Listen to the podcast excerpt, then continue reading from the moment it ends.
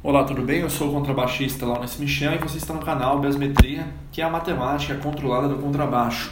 Esse áudio eu vou deixar com a parte, é, o título desse áudio como madeiras claras versus madeiras escuras.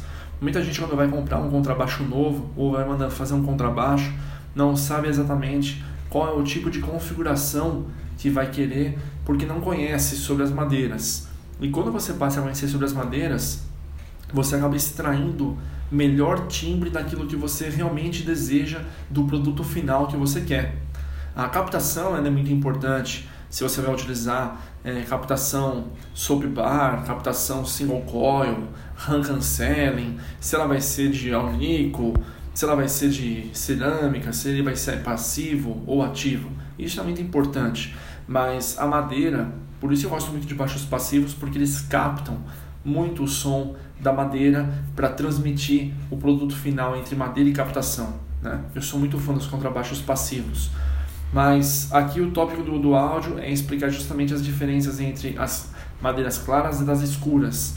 Resumindo, é isso. Madeira clara é, quase sempre, quase, não é sempre, é quase sempre, ela vai dar uma condição de timbre muito mais brilhante é, e som instalado.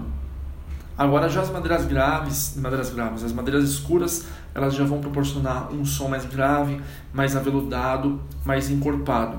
Claro que existem as madeiras medianas, né, que são aquelas madeiras que você geralmente utiliza é, para utilizar tanto para a parte do corpo como para o braço, que são madeiras mais equilibradas, madeiras que no caso vão proporcionar um timbre médio, aonde você vai conseguir é, puxar mais para a frequência aguda ou grave dependendo da escala certo? Por exemplo, uma madeira que, aspas, é morna, fecha aspas, é uma madeira muito equilibrada, né? Um corpo com, com madeira de cedro, ele é muito equilibrado e vai depender muito do braço, da madeira do braço e da escala, né? Se você tiver, vamos supor, um braço de maple e uma escala de maple e um corpo de cedro, você vai ter um, literalmente, com uma captação passiva, por exemplo, você vai ter um baixo com um som médio puxado para o agudo, se você tiver uma madeira, por exemplo, do braço, braço inteiriço, por exemplo, envolvendo a madeira de pau marfim, é uma madeira clarinha, amarela,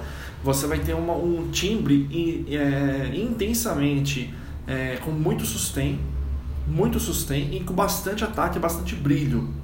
Se você já usar essa madeira do braço, que é o pau marfim, e a escala da frente, né, no caso, colocar um ébano ou colocar uma sucupira, um rosewood, você vai ter justamente um timbre com bastante sustain, mais puxado para o médio, indo para o grave.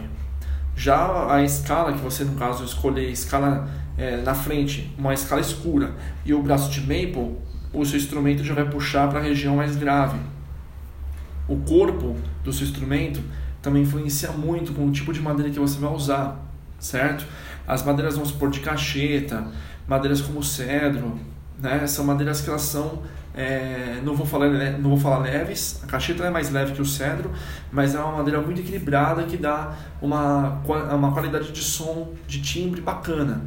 Se você busca timbres mais instalados, né, mais brilhantes, você pode justamente buscar essas madeiras que eu acabei de falar, como por exemplo o ash, o agatis, são madeiras que vão puxar mais para a região aguda. Dependendo do, do, do, pedaço da madeira que vocês pegarem de cacheta, ela vai dar realmente esse timbre mais agudo também. Sem contar o pau marfim, que é a mais estridente que tem das que eu conheço. E aí, se você prefere, no caso, é, ter madeiras com um som bem mais fechado, encorpado, é, anasalado, vocês vão buscar automaticamente corpos com a madeira de mogno, é, madeiras como o cedro e assim por diante.